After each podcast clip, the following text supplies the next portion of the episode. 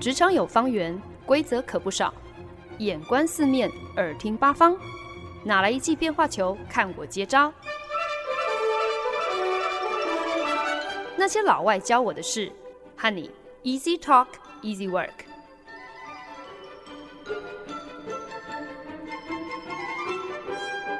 您现在收听的是《那些老外教我的事》，我是节目主持人焕恩。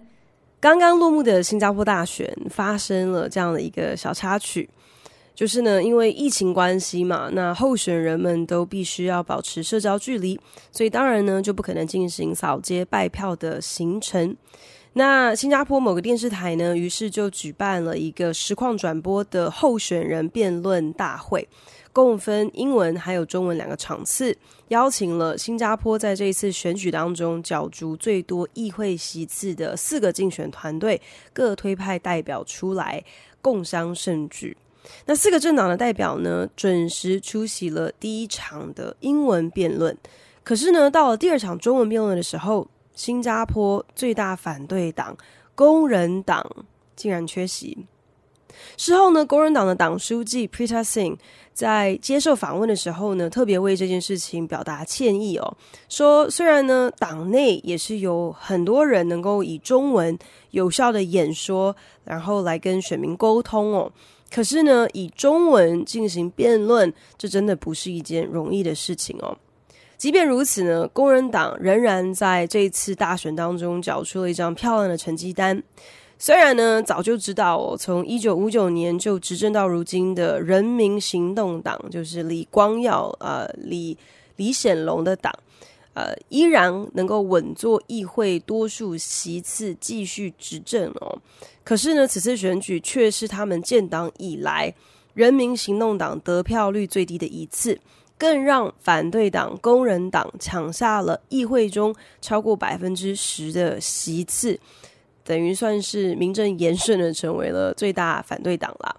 那就有人开玩笑啦。就说，诶，新加坡的这个工人党之所以哦，好像啊、很受到华裔华人的欢迎，即便他们的主要的这个呃工人党的党魁，或者是他们的呃对外的这个领领导人，是一个印度裔的新加坡人哦。可是呢，大家就在开玩笑说，大概是因为这个反对党领袖这个 Prita Singh 他的名字你乱念一通之后呢，听起来很像中文的别担心 ”，Pritasing，别担心，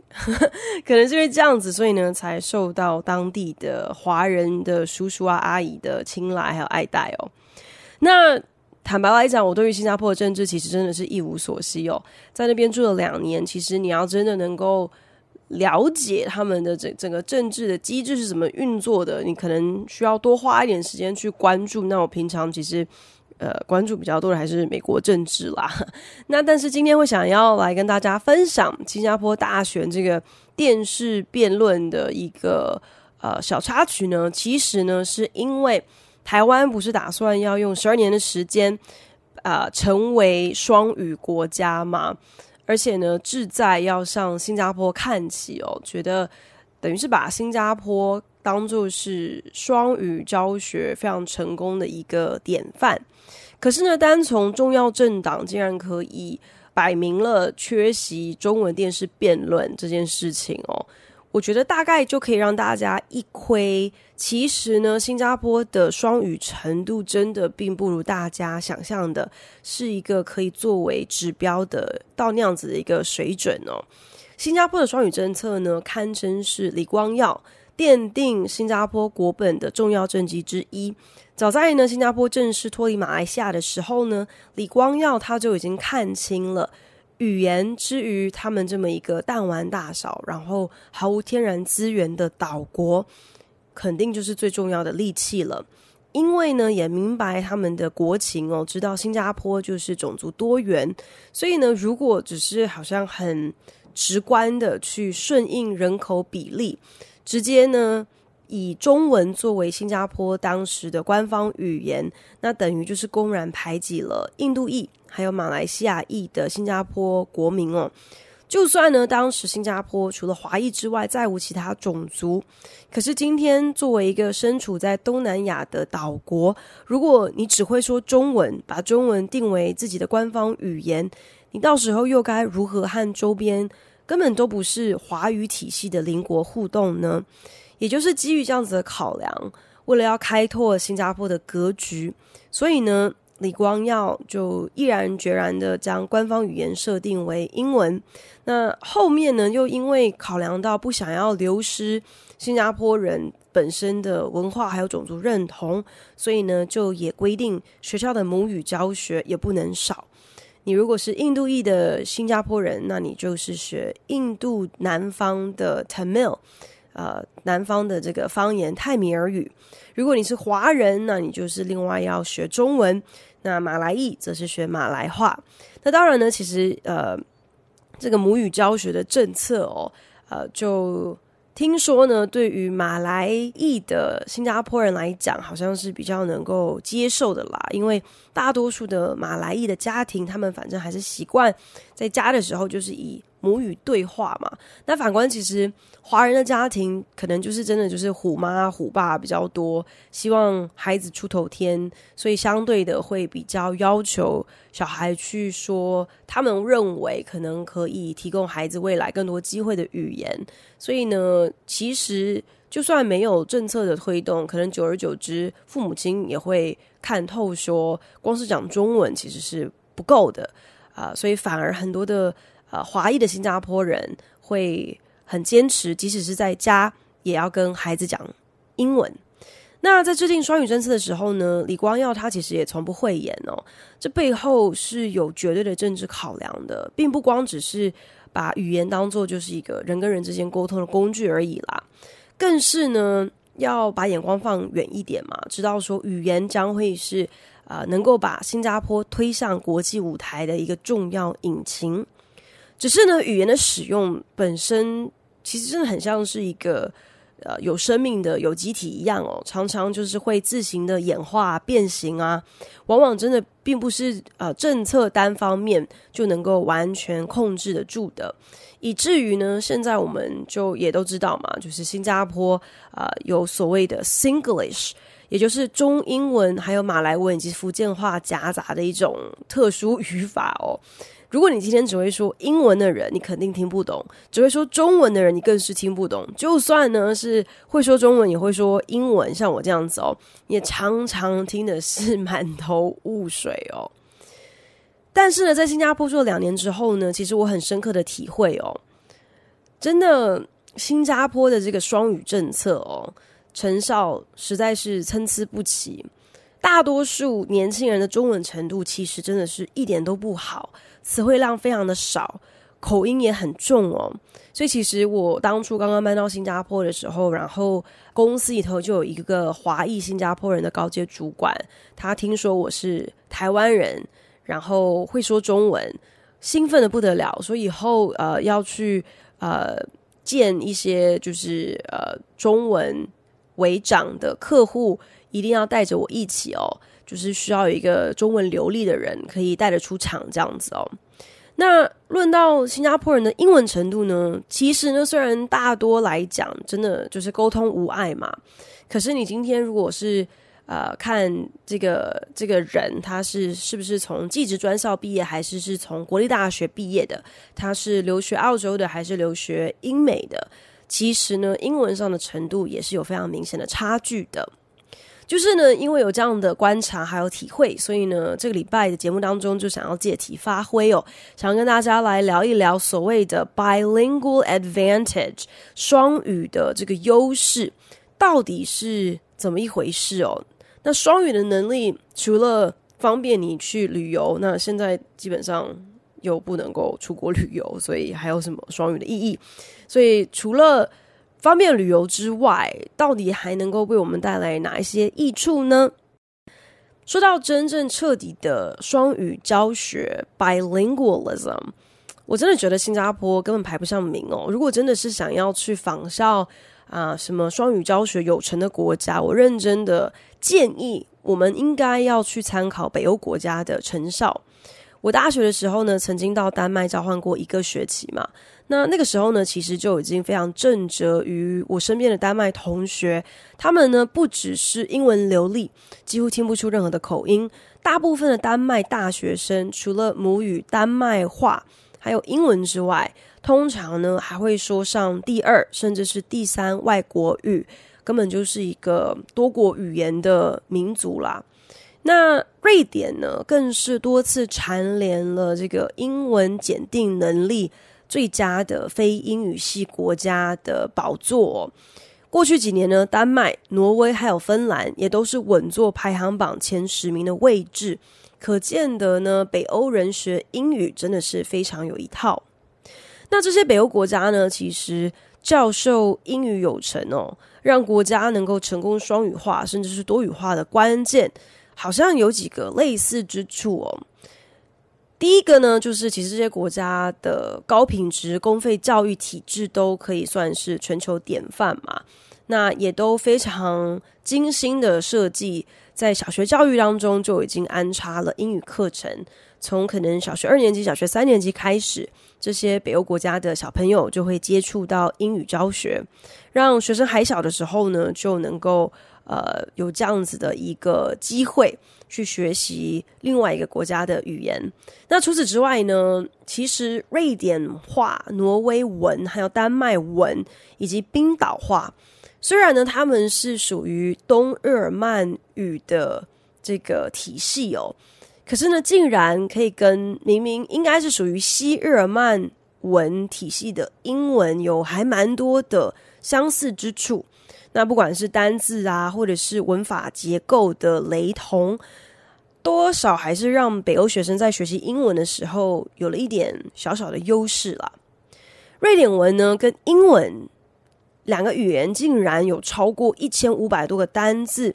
不仅拼法一样，用法也一样，包括像是 accent 口音这个单字，或者是像是 salt 盐巴等等等。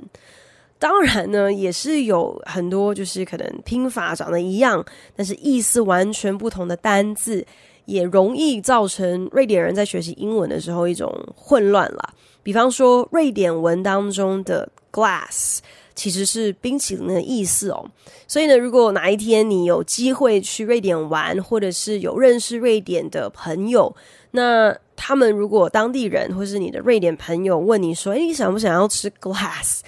你不要就是很惊恐哦，人家不是想要整你，问你要不要吃玻璃哦，是因为刚好 glass 在瑞典文当中其实是有冰淇淋的意思。除此之外呢，瑞典文他们也是用 A B C 这样的一个字母系统哦，除了多出了几个母音之外，其实呢，这个 alphabet 啊，英文字母的使用是一样的。另外呢，他们的基本文法句构也跟英文一样哦，就是主词加动词，再加上名词。也因此呢，就算今天瑞典人他们的英文说的再不好，就算他们的单字的排列组合可能不太正确，但是呢，因为基本的这个句构跟对于语言的使用的这个逻辑是类似的，所以你也大概听得懂他们想要表达的是什么。不过，另外有学者就指出啦。瑞典人之所以英语可以如此流利，除了是因为语种这个有一些相似性之外呢，也必须要归功于英文在当地其实真的是呃，相对于台湾真的是无所不在哦。举凡像是电视广告啊、电视影集啊、广播节目等等，英文呢在瑞典生活当中，透过了大众传播的媒介，达到一个非常高的普及率。或许正是因为这样子，所以在很多瑞典小孩的观感当中呢，甚至会认为英文是一个高级的语言。今天你如果会说英文的话，代表你很酷。那这样的认知呢，其实也就加强了小孩愿意，甚至是很积极要学习英文的一个动力。不过说穿了，其实我觉得北欧国家相对来说，其实就是比较务实，甚至是更有危机意识吧。虽然呢，他们当然都是对自己的国家文化、对自己的语言是引以为傲的，可是呢，他们也明白他们的母语在全世界的普及率是相对来说很低的。所以今天如果想要能够走出自己的国界，你光会是说瑞典话，或者是丹麦话，或者是挪威话，你根本没有办法跟世界上其他的人打交道嘛。所以呢，从某种观点来说呢，或许双语政策是不是能够嗯推动的成功，这背后其实真的跟政治目的跟你有没有存亡意识啊、呃、息息相关吧。台湾早期，也就是我小时候开始在推动英语教育的时候，其实最早大概就是从国中开始才会正式纳入课纲嘛。那当然那个时候的考量，不外乎也就是会担心说，如果太早让学生就开始学习另外一国的呃语言，搞不好自己的母语都会学不好。那虽然这样子的逻辑大体上来讲，好像没有什么太大的问题。可是，相较于欧洲国家，让孩子学习英文，这个起步的时间好像就是稍微晚了一些。可是，真要说起来，我觉得台湾的语言教育，另外可能最被人诟病的，大概就是我们师资的部分以及教学的方式，有的时候都是太僵化了。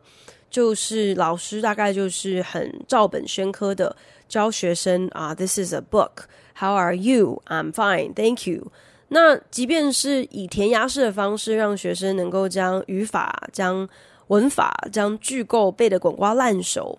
可是到最后，其实学生反而不知道如何的举一反三，不知道如何的呃比较活泼的来应用他们所学到的呃英文哦。也因此，很多人呢就会开始标榜所谓的 immersion 沉浸式的教学。呃，很多时候这样子的教学法的体现就是。会告诉你说 “No Chinese”，除了英文之外，其他语言都不能够说。可是，其实这种教学法的坏处就是，你弄不好，可能会造成，特别是年纪比较小的学生，他们搞不好就会下意识的刻意去排斥说中文哦。那如果要说啊，所谓的这个情境式的教学法。那我的观察是觉得，可能这个难处就在于教材还有教具的设计嘛。特别是如果你今天按照台湾教学的师生比例哦，呃，国小可能一个班级你最多就是一个老师或者是两个老师要对上可能二十多个、三十多个学生哦，你要能够去设定一个情境，让每一个孩子在大概四十分钟到一个小时的。课程当中都能够有足够的练习，而且可能每一次上课的时候，这个情境都要有一些不一样的转化。其实我觉得这个难度真的很高。那说来，我自己也算是双语教育下的产物哦，啊，只是可能我小时候对于双语的概念没有什么系统化的理解。那刚好呢，就有这一集节目可以来跟大家一起分享一些我自己个人的经验啊，也可以跟听众朋友一起来更多认识。语言学习背后的奥妙点滴。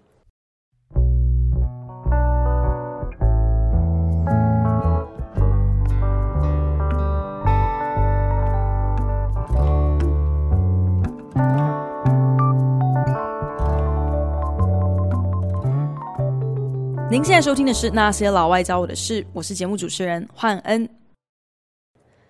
今天在节目当中跟大家聊的呢，就是 the bilingual advantage 双语的优势。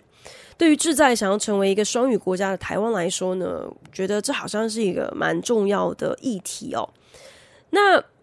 语言的程度还有语言的学习，我们都知道，大致上就是以听说读写四方面来做一个评估。外语的学习，你今天要能够把它呃精进。学成像是母语一样的流利，而且是希望能够在听说读写四方面都能够达到像是母语那样子的境界，本来就很不容易哦。那学习语言，特别是外语，你当然是很难百分之百做到面面俱到，这也都算是正常。所以呢，很多时候对于语言程度好坏的判断，我想大家都会同意，你当然永远都还是有进步的空间嘛。可是说到底，就是够用了就好了嘛。至于够用的这个定义要怎么样子来去呃厘清呢？我觉得这当然就是看个人的需求喽。好像我大四在香港交换的时候，我有学呃广东话，可是当然就是一个学期，你觉得可以学出一个什么样的程度，也是就是学的就是 广东话叫做麻麻的，就是哎马马虎虎啦，有点可能比哩哩啦啦再好一点点哦。反正至少上馆子要点菜的时候，就是还行，你不会饿死自己就好了嘛。而且，我觉得我最厉害的就是这样子蹩脚的广东话，我竟然有那个胆子，硬生生的去选修了一堂粤语授课，全程粤语授课的一个管院课程哦，而且呢还高分过关哦。你今天或是当时，你如果要我用广东话去什么演讲、辩论啊，或者是怎么样子天南地北无拘无束的聊天，我真的是没有办法。可是我竟然也还能够大概理解教授。他在上课，在分析什么人力资源管理的个案，我也还可以，就是脑补个六七成，考试什么来都也都还可以顺利过关，这就叫做够用了嘛。我的广东话一点都不流利，可是，在当时应应我的需求，那就是够用了。前不久，我有机会听到了某一位学姐的公开分享哦，其实呢，跟这位学姐根本没有什么交集，根本连浅交、点头之交都不算哦。不过就是彼此有蛮多共同认识的人罢了。我只知道呢，这位学姐毕业之后呢，就呃留在美国打拼，然后也也算是闯出一番啊、名堂啊，履历很漂亮，因为她就是辗转在各大知名的全球公司都担任很高阶主管这样的一个位置。可是呢，我第一次听到她开口说英文的时候，却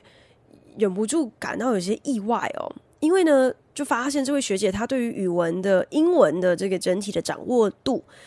并不如我所想象的那样子的流利，那样子的顺畅。那当下呢，我我可能 我可能就是有一点点酸葡萄，甚至是有一些些刻薄的，就在脑中闪过了一个念头哦，就会觉得说，啊，所以这样子也可以在某某某公司做到某某的位置哦。我记得我好像蛮久以前在节目当中也曾经分享过关于。口音的影响，那当时呢，其实就已经有打从心底的发现哦，职场上对于口音的容忍度其实是出乎意料的高的。特别呢，当你所使用的语言摆明就不是你的母语的时候，其实大家都相对会很体谅的。因为今天如果你真的是一个有实力的人，那你语言上的不轮转。并不足以构成你在职场上有所表现的绊脚石。特别呢，我这几年刚好又大幅增加了跟印度同事啊，或者是印度客户合作的经验，所以呢，也是在这样的一个训练之下，就发现哦，其实今天你你这个人，你是不是言之有物？你有没有一些呃想法？真的是一听就见真章，无关你的口音的轻重哦。所以想到这边呢，对于自己听到学姐开口说英文，第一时间那个心中的尖酸刻薄的 OS 就就感到有一些的惭愧哦，实在是不应该有这样的一个偏见跟跟想法。特别是回想自己在学习英文的过程当中，自己也不是一步登天呐。最近呢，无意中有看到自己小学的时候还是幼稚园的时候写的一些英文文章哦。那不管是拼字啊，或者是文法，真的都是惨不忍睹哦。要是让自己现在的同事，或者是主管，还有身边的朋友看到了我这个好几十年前的大作，他们恐怕真的很难想象，曾几何时我也有英文真的是菜到掉渣的时候。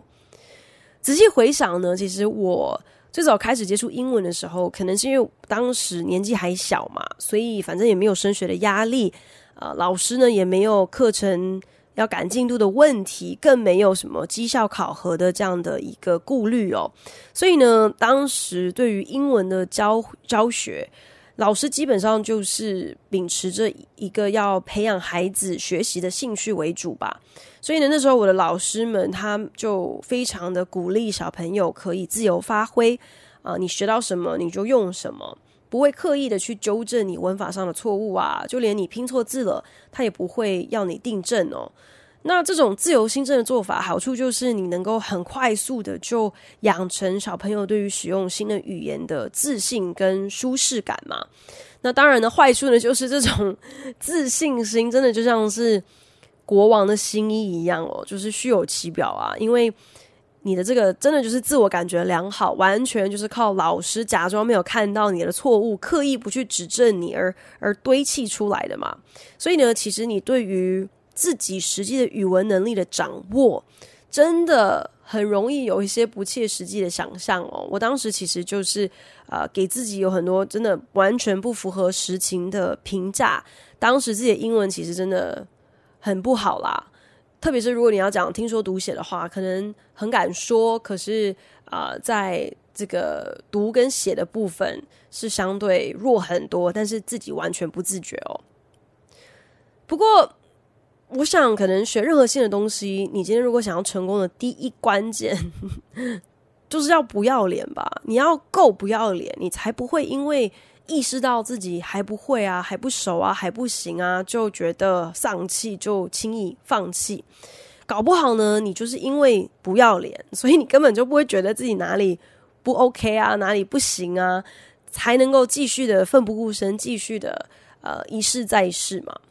所以这样子说起来，我我我觉得当时我老师的这些教学的方式哦，纵使呢让我很长一段时间一直误会哦，以为英文超烂的自己是个英文神童，可是呢，却因此养成了我对英文的兴趣还有自信啊。那抓到机会呢，就很勇敢的开口说，也不害臊的。呃，去用英文大做文章，其实这也是鼓励，就是很大量的一个练习嘛。那当然，等到自己这个对于文法、对于句构、对于单字、对于词汇量的缺乏比较有概念的时候，自己也会慢慢的去做一些校正。可是至少对于学习语言的兴趣跟勇气，并不会在好像一开始的时候就被很严厉的老师。呃，到处指正你的不是，说你的英文很烂的老师，不会被这样子的一个负面影响，就碾熄了那一点点的这个呃兴趣的火苗嘛。嗯，所以呢，只能够说，谁知道原来无知也可以是一种学习的推进器哦，真的是多亏了自己小时候的天真无知哦。或者是天真无耻哦，多年后也才有这么多的笑话可以让自己现在拿出来啊、在节目中跟大家分享，说不定呢也可以鼓励大家。你总是得要从一个地方开始嘛，You have to start somewhere。我想大家可能应该都和我一样吧，就是遇到那种可以在不同语言间自由切换的人，都会忍不住投以一个崇拜的眼光。即使呢，我如今好像可以有点。呃，不害臊的自诩为一个双语人才哦，可是往往我还是会觉得，哎呀，你只会说两个语言，只会说英文跟中文，好像还是很不够啊。嗯，魏佳，我大学毕业都已经两百年了，当初学过了什么蹩脚广东话啊，呃，学了一学年的日文啊、西班牙文啊，基本上全都还给老师了，所以真的是到现在才明白 老大徒伤悲是一个怎样的感受。不过呢，其实双语教学并不是一直以来好像都顶着这样的一个啊这样的一个光环哦。因为曾几何时呢，有专家做过研究，就曾经算是不时的指出，就是不同语言的这个同步学习会影响到小朋友的发展，甚至呢可能会降低小朋友的智商哦。啊，这样的一个。事后有被推翻掉的学术研究，呃，曾经就是让大家真的是一片哗然，所以一度呢就把双语视为一种劣势哦，甚至是一种嗯障碍啊，反而不是像现在大家这样子争先恐后想要给自己的小孩培养的一个技能。但值得一提的就是，其实现在双语家庭的比例相较于过去是高出很多的嘛，特别是在欧美国家。那因为嗯，过去好几十年的这种移民潮，有大量的移民入籍的关系，所以也越来越多小孩他就是在两个语言的环境下成长，这样的状况真的就是见怪不怪。比较特别的是，在双语家庭中长大的小孩，如果你身边有认识这样子的朋友，你可能也会有注意到，就是这些小朋友他们往往都是比较晚才开口说话，像是啊、我记得我的侄女可能大概两岁的时候就已经可以讲出成串成串的的句子哦。那可能男生通常会稍微晚一点，但是至少也会呃以单字来来表达自己的意见嘛。可是呢，我我有遇过很多，就是其实是父母亲是呃。爸爸可能是呃美国人，妈妈是台湾人，或者是呃父母亲的国籍不同，那在家对孩子使用的这个语文也不一样，这样子的小朋友好像嗯语言的表达能力发展的都稍微迟缓一些。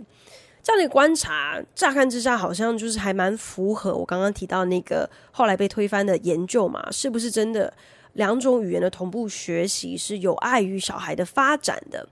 可是呢，后来其实又有新的学术研究指出哦，就是语言的学习就像所有的学习是一样的嘛。今天你输入多少的东西，你就能输出多少的东西。那双语家庭，如果你基本上是两个语言在交替的使用，原则上这意味着孩子对于这两个语言得到的输入都是相对减半的。爸爸妈妈同时跟小朋友都讲中文，跟爸爸跟小朋友讲英文，妈妈跟小朋友讲中文，他接触到的语言的这个输入量，那就是是对半的嘛。所以呢，这也难怪你你输的东西进去相对少了，你能够输出的东西当然也会比较少，所以好像也蛮合理的，会影响到你学习的速度嘛。双语宝宝开口讲话，那当然就是也需要多一点点时间去酝酝酿啊，因为他需要等于是。可能是呃更多，甚至是加倍的时间，才等于说两个语言都吸收到足够的这个 input，这个足够的输入量，让它能够转化内化成为自己的。而经过研究指出呢，其实语言的学习似乎也有类似这个质量守恒的一个概念哦。简单来讲，就是 garbage in, garbage out 啦。就是今天你你输入的东西再多再大量，如果它的素材不好，品质不好，那基本上你输出成品的品质，你也不可能以为好像就是变魔术一样，它自动就会变得很厉害。这个概念简单来说就是呢，你今天如果真的是想要让小朋友双语教学有成，那么他们师承的对象，他们学习的对象是很重要的。那个对象如果本身呃，对那个语言的掌握力不是很好，也根本不是很流利，那其实也教不太出来双语都能够流利的孩子。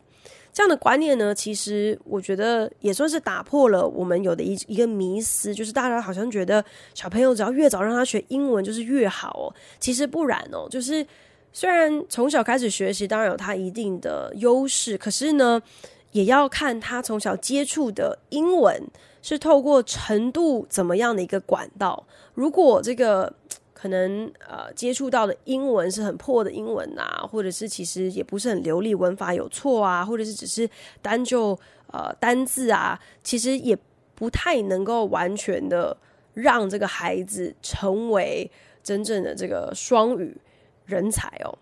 那值得一提的是，小朋友学语言的过程呢，我觉得真的可以用一句中文谚语来做一个很贴切的注解，那就是“见人说人话，见鬼说鬼话”喽。什么意思呢？就是其实就像是小朋友所有的其他的喜好一样哦。很多时候呢，其实呢，啊、呃，他们喜欢做什么、怎么做、怎么说，都是被身边的人还有他们所生长的环境呃严重影响嘛。所以，如果呢，今天他觉得讲英文不酷、很麻烦啊、呃，不重要。那即便呢是在一个双语的环境下成长，他也会自动转屏哦。就算会讲英文，也会刻意不去讲。那久而久之，当然就不会讲了。这样的现象其实现在也很常就可以观察到嘛。比方说，像是在美国那种第二代、第三代的华侨，那他们小时候可能周末都是会被爸爸妈妈送去上中文学校的。可是呢，在家里的时候呢，就算父母亲甚至是祖父母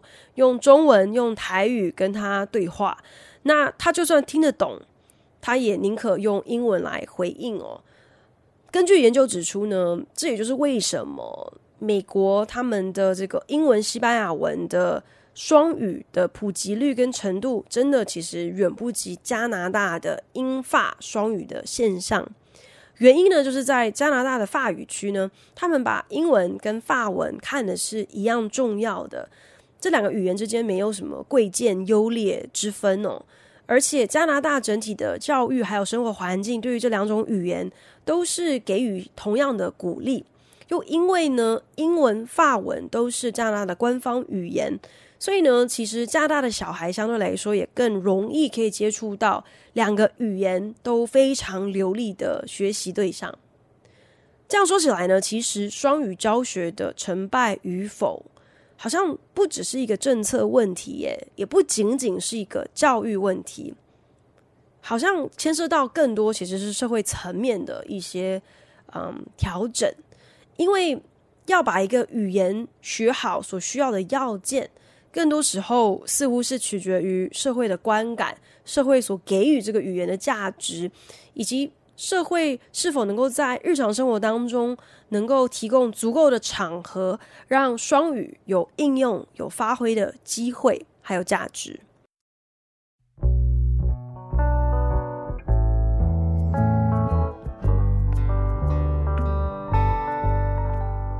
本节目由好家庭联播网、台北 Bravo FM 九一点三、台中古典音乐台 FM 九七点七制作播出。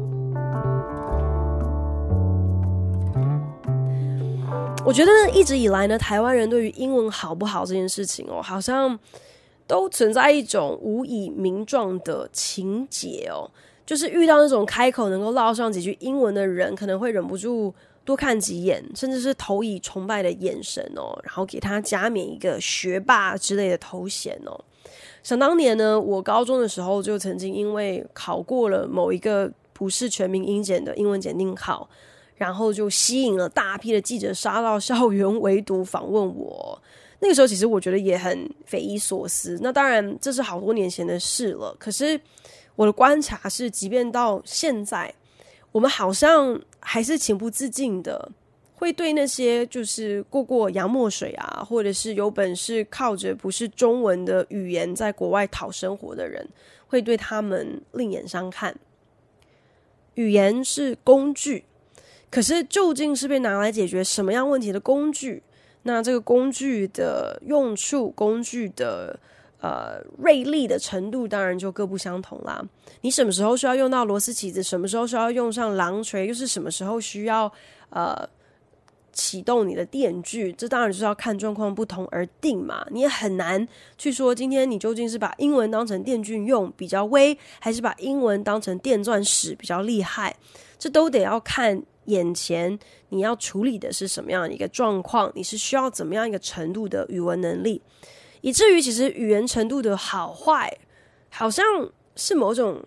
存在着某种相对性的标准吧。所以我也不免好奇啊，台湾对于想要成为双语国家，有没有定定一个决定性的标准？是说看我们全民英检通过高级的人数有没有成长吗？还是说中小学英语课程的时数是不是有有增加？还是要看外资来台设点是不是越来越多？亦或是我们是不是终于有看到就是很显著的留学总人口的成长呢？有些人就批评新加坡双语教学的失败就在于。其实你搞到后来，就是英文讲的也不好，中文也很烂，难怪会产生所谓的 Singlish 哦，就是就是因为你两个语言都说不好，你才会需要中英文夹杂，还要加入马来话跟福建话，才能够表达出你的意思哦。因为没有任何一个语言能够好到独当一面，才这样子一个大熔炉啦。可是，其实语言它的互相借用还有融合，一直以来就是一个很常见的现象啊啊，甚至可以说是就是语文不断的演化的一个必要的过程。把这样的一个现象看作是双语教学的成效不佳的证据，好像也不是真的那么的公平啦。我就想到，我刚到香港交换没有多久的时候，我就发现那个时候同学之间很常。会用到一个很独特的字汇哦，就叫做 King Pro。King Pro 是什么呢？King Pro 呢，其实是一个复合式的词汇，也是新创的一个词汇哦。因为广东话叫做呃，有有一个聊天，广东话的聊天叫做 King 改。那英文呢的有一个字叫做 Project，就是你的报告或者是你案案子嘛，所以把 King 改跟 Project 就是。给它整并在一起，就变成 King Pro。那意思就是，哎，你你要不要今天我们是不是要约个时间来 King Pro？就是我们是不是要约个时间来讨论一下功课，讨论一下案子？我觉得这样的用法并不是因为同学的广东话或者是英文很差哦，相对的，我觉得当时我认识的香港同学，他们英文都说的非常好呢。那 King Pro 这样的一个产物，其实就是一个很在地的，也很道地的用法嘛，而且很简洁有力，很生动。我甚至会觉得说，你今天如果不是对两个语言有一定程度的理解，你应该没有办法能够这么有创意的想出这样的一个新用法吧。根据研究指出呢，另外一个就是双语学习的益处，就是它其实是有助于大脑的健康的。之前好像也曾经在节目当中有跟大家分享过，就是今天只会说一国语言的人和会说两种语言的人，他们的大脑是长得不一样的耶。这样的发现呢，其实我觉得对这样的发现的理解就有点类似，就是今天如果你多了一项工具，频繁使用它的话，自然就会锻炼出一个不一样的技能嘛。或者是你今天如果嗯专攻。新的一个肌肉群去训练它的话，你自然就是也会呃，在身体的不同的部位也会强而有力，也也开始会有好看的线条。这道理是一样的嘛？那呃，学习语言、使用语言，基本上呢，也等于是在不停的锻炼大脑的呃特定的一个部位嘛。那科学家就发现呢，你在交替使用两个语言所需要的那个额外的专注力还有努力，其实呢就是在大量刺激到大脑的背外侧前额叶。那脑的这个部位呢，其实主要掌管的是执行跟决策的能力，像是什么呢？包含像是解决问题的能力啊，能够在不同的工作或是不同的任务之间交替转换的能力呀，还有。你可以专注在一件事情上，然后同时能够知道怎么样子去去无存菁哦，去删除掉一些无关紧要的资讯，这样的一个能力。所以呢，虽然呢，呃，你今天好像不能够说，哎，你今天会说很多国语言，就表示你这个人很聪明，智商很高，或者是你多学一个语言，你就会变得更聪明，没有这样子的连结哦。可是至少根据研究指出，你多会说一种语言啊，更长的刺激大脑。呃，让大脑有这个有效的运动，真的是能够促进大脑的活络，甚至呢能够延缓像是失智啊，或是痴呆这样的一个病症哦。简单来讲，就是语言的学习其实就是大脑的带着大脑上健身房啦。很多人就会觉得说，诶，其实语言要学得好，好像你非得从小开始哦。可是其实真的不是这么一回事。那有一个论点，就是说小朋友从小接触语言的学习，之所以好像可以学得很快，学得很好，那可能是因为呢，小孩的大脑仍在发展中嘛，所以可塑性其实是比较高的。那可塑性比较高的，呃，这个是什么意思呢？就是小朋友他其实可以左右脑同时开工，不像大人可能左右脑的分工，呃，随着年龄增长就会比较定型哦。那小朋友不一样啊，所以他们在吸收新语言的时候呢，可以靠左脑跟右脑一起来吸收，一起来学习。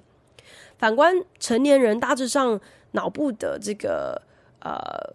分工已经有一个比较明确的设定哦，就是大家都知道。左脑大概就是比较掌管，就是分析啊、逻辑的能力，那右脑则是主导情感还有社交力。所以呢，这也是为什么就有学者发现啊，成年人在学习新的语言的时候，往往好像都是会有一些用一些比较逻辑导向的方式去理解、去使用这个语言。可是呢，这并不代表说成年之后呢就学不了语言，还是直接放弃学习语言算了哟。为了强健脑力，然后当然也为了能够呃，就是在疫情趋缓，然后被控制住之后，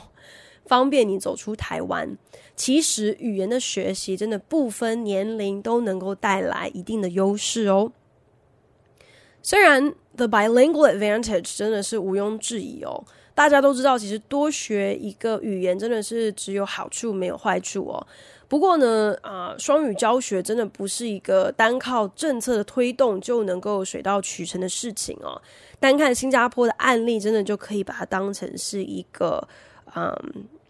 借镜啦。就是政府要来主导下这个指导期，这个是有它的必要性的。可是呢，在政策起跑之后呢，仍然有很多是超越政治、超越教育的其他的细琐的环节，必须要一起跟进，才有可能落实让台湾成为双语国家这样的一个愿景。那当然，如果我们今天对于双语程度的要求，也就仅止于出国不会饿死。那我觉得我们应该已经达标了，相信听众朋友应该也都有认识那种常年旅居国外啊，甚至是写了论文拿了学位回来，但是英文讲起来可能还是就是呃这个不知道在讲什么，甚至是支吾其词的人呢，这也是大有人在的。所以究竟应该要用一个什么样的标准来界定我们是否真的成功的正式升格成为了一个双语国家？我觉得这应该也是一个蛮值得思考的问题。